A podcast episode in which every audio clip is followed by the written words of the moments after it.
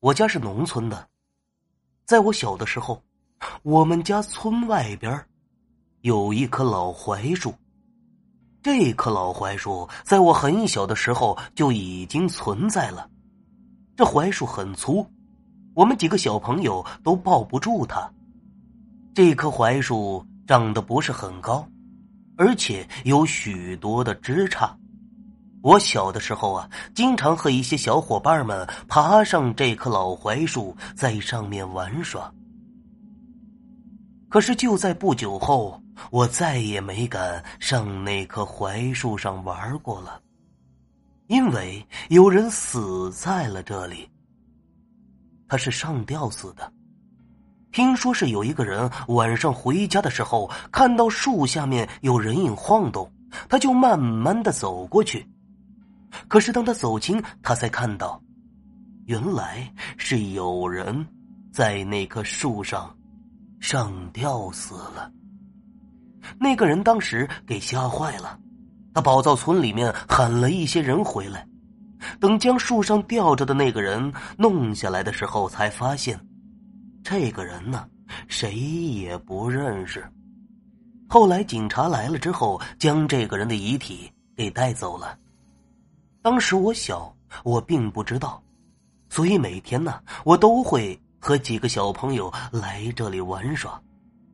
可是不知道怎么回事我们平时来这里玩，感觉挺舒服的。可是，再来这里的时候，有一种阴冷的感觉。对，就是冷，那种深入骨髓的冷。那种冷我也不好形容，就是。从身子骨里面发出来的那种冷，当时我也没怎么在意，也就在那玩可是后来我妈发现我在那里玩啊，就告诉我不让我在那里玩了。问他原因，他也不说。后来我才知道，原来那棵树上吊死过人。就这样，这棵树我们也不玩了，去找了其他的地方玩。时间过得很快，一转眼。就过了一个多月了，而这一天呢，正好是我姥姥过生日，我和我妈还有我爸就一起去了姥姥家。姥姥家就在我们村的邻村去我姥姥家呀，正好要经过那棵槐树。由于是白天去的，并没有什么事情，就是每次我走过这棵槐树的时候，就感觉。冷森森的，不过当时我小，没有在意。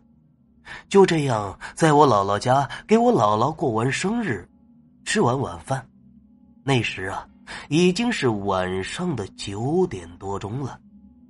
当时我姥姥跟我妈说：“住在这儿吧，就在这儿住一宿。”而我爸却说：“离家又不远，回去就得了。”就这样，我们一家三口。就从姥姥家往回家的方向走去。那时的农村呢，可不像是城市。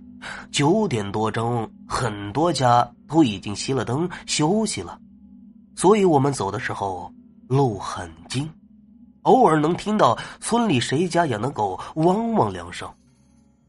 就这样，我们走着走着，就来到我们的村口那棵大槐树的下面。而我走着走着，我就突然感觉一股凉意从我的背后袭来，而这时我的远角余光看到，在那棵槐树上面坐着一个人。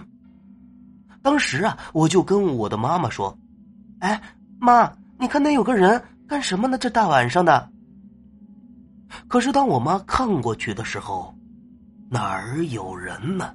什么也没有啊！当时我妈就问我。哪儿有人啊？让我别瞎说话。可是，可是那个人明明就在树上坐着呀，我爸妈怎么会看不见呢？这时我就指着树杈说：“那不就坐在上面吗？”可是当我说完这句话呀，我妈的脸色当时就变了，还有我爸，他当时就破口大骂，对着那棵树是骂骂咧咧的，然后和我妈就将我抱回了家里。等我到家后，妈妈就将刚刚的事情和爷爷说了。爷爷一听啊，赶紧给我弄了一些韭菜，还有大葱，就直接让我吃。可是直接生吃，我哪吃得下呀？后来爷爷严厉的瞪了我一眼，没办法，我只能一口一口的将那韭菜还有大葱都给吃了。等我吃完呢，爷爷就和父亲说：“说我年龄还小，能看见一些不该看见的东西。”而大葱和韭菜都是提升阳气的东西，所以呀，吃完这个之后也就没什么事儿了。现在想想啊，我小时候看到的那个人影儿，到底是个什么东西呢？想想都有些后怕。不过这个吃大葱和吃韭菜的习惯，我是落下了。没事的时候，我就喜欢吃大葱。还有韭菜，这东西壮阳啊！